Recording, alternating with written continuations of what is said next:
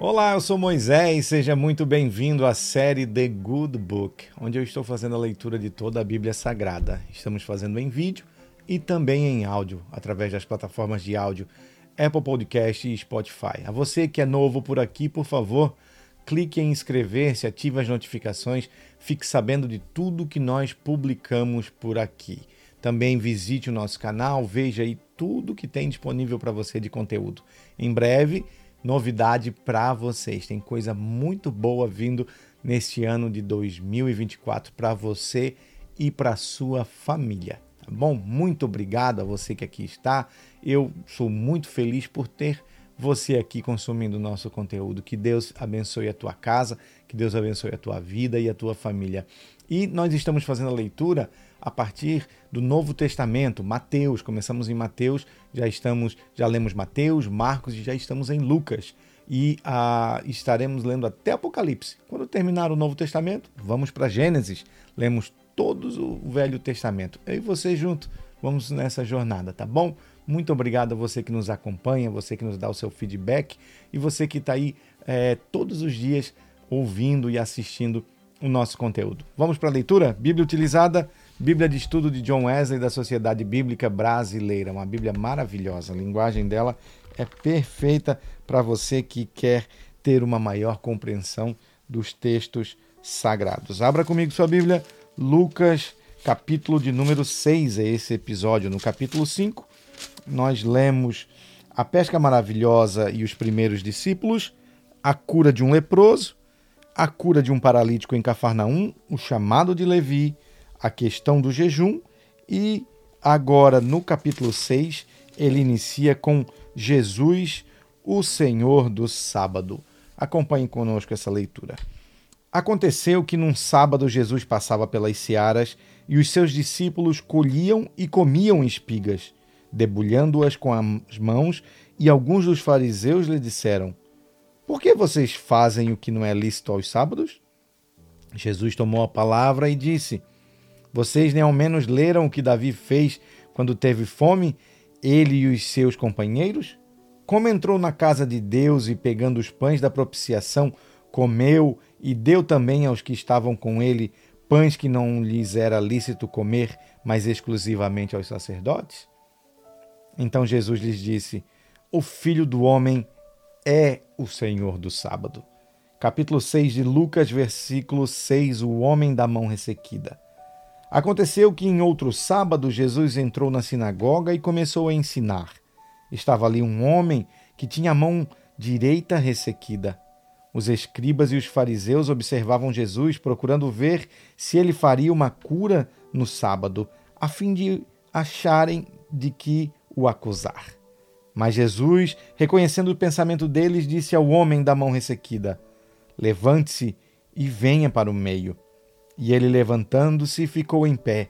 Então Jesus disse a eles: Vou fazer uma pergunta a vocês. É lícito no sábado fazer o bem ou fazer o mal? Salvar uma vida ou deixar que se perca? Então Jesus, olhando para todos que estavam ao seu redor, disse ao homem: Estenda sua mão. Ele assim o fez e a mão lhe foi restaurada. Mas eles se encheram de furor e discutiam entre si quanto ao que fariam contra Jesus. Versículo 12 do capítulo 6 de Lucas. Os doze apóstolos.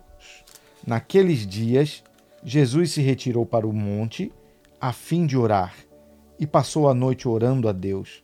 E quando amanheceu, chamou a si os seus discípulos e escolheu doze dentre eles, aos quais deu também o nome de apóstolos. Simão, a quem acrescentou o nome de Pedro, e André, seu irmão, Tiago e João, Felipe e Bartolomeu, Mateus e Tomé, Tiago, filho de Alfeu, e Simão, chamado Zelote, Judas, filho de Tiago, e Judas Iscariotes, que se tornou traidor versículo 17 do capítulo 6, Jesus cura e ensina muitas pessoas. E descendo com eles do monte, Jesus parou num lugar plano, onde se encontravam muitos discípulos seus e grande multidão do povo. E toda a Judéia e Jerusalém e do litoral de Tiro e de Sidom porque vieram para ouvir e para ser curados de suas doenças. Também os atormentados por espíritos imundos eram curados. E todas as multidões procuravam tocar em Jesus, porque dele saía poder e curava a todos. Versículo 20 do capítulo 6, as bem-aventuranças e os ais. Então, olhando para os seus discípulos, Jesus lhes disse: Bem-aventurados são vocês os pobres, porque o reino de Deus é de vocês. Bem-aventurados são vocês que agora têm fome, porque serão saciados. Bem-aventurados são vocês que agora choram, porque vocês hão de rir. Bem-aventurados são vocês quando as pessoas os odiarem, expulsarem de suas companhias, insultarem e rejeitarem o nome de vocês como indigno por causa do Filho do Homem. Alegrem-se naquele dia e exultem, porque grande é a recompensa de vocês no céu, porque os pais destas pessoas fizeram o mesmo com os profetas. Mas ai de vocês, os ricos, porque vocês já receberam a consolação. Ai de vocês que agora estão fartos, porque vocês vão passar fome. Ai de vocês que agora estão rindo, porque vão lamentar e chorar. Ai de vocês quando todos os elogiarem, porque os pais dessas pessoas fizeram o mesmo com os seus profetas. Versículo 27, o amor aos inimigos.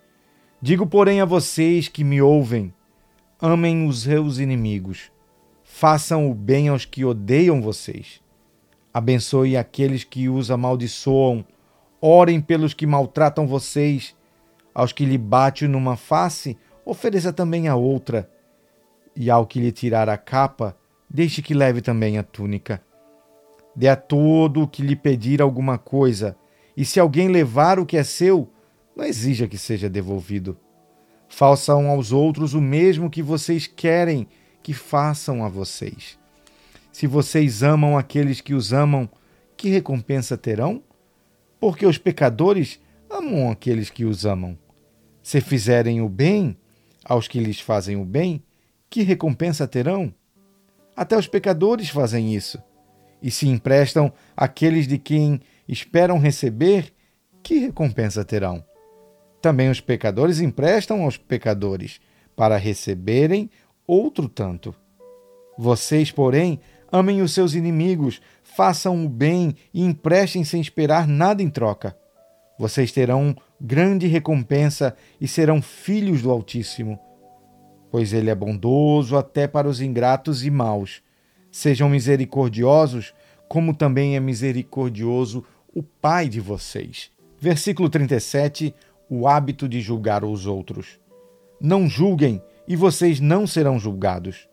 Não condenem e vocês não serão condenados. Perdoem e serão perdoados. Deem e lhes será dado boa medida, prensada, sacudida e transbordante será dada a vocês. Porque com a medida com que tiverem medido, vocês serão medidos também. Jesus lhes contou também uma parábola. Será que um cego pode guiar outro cego? Não é fato que ambos cairão num buraco? O discípulo não está acima do seu mestre. Todo aquele, porém, que for bem instruído será como seu mestre. Porque você vê o cisco no olho do seu irmão, mas não repara na trave que está no seu próprio olho? Como você poderá dizer a seu irmão: Deixe, irmão, que eu tire o cisco que está no seu olho, se você não repara a trave que está no seu próprio olho? Hipócrita, tire primeiro a trave do seu olho, e então você verá claramente para tirar o cisco que está no olho do seu irmão. Versículo 43 do capítulo 6. As árvores e seus frutos. Não há árvore boa que dê mau fruto, nem árvore má que dê bom fruto porque cada árvore é conhecida pelos seus frutos que produz. Porque não se colhem figos de erva daninha, nem se apanham uvas dos espinheiros. A pessoa boa tira o bem do bom tesouro do coração, e a pessoa má tira o mal do mau tesouro, porque a boca fala do que o coração está cheio. Versículo 46: os dois fundamentos do capítulo 6 de Lucas. Por que vocês me chamam Senhor, Senhor e não fazem o que eu mando? Eu vou mostrar a vocês a quem é semelhante todo aquele que vem a mim. Ouve as minhas palavras e as pratica. Esse é semelhante a um homem que, ao construir uma casa, cavou, abriu profunda vala e lançou o alicerce sobre a rocha. Quando veio a enchente, as águas bateram contra aquela casa e não puderam abalar, por ter sido bem construída. Mas o que ouve e não pratica é semelhante a um homem que construiu uma casa sobre a terra, sem alicerces, e quando as águas bateram contra ela, logo desabou. E aconteceu que foi grande a ruína daquela casa.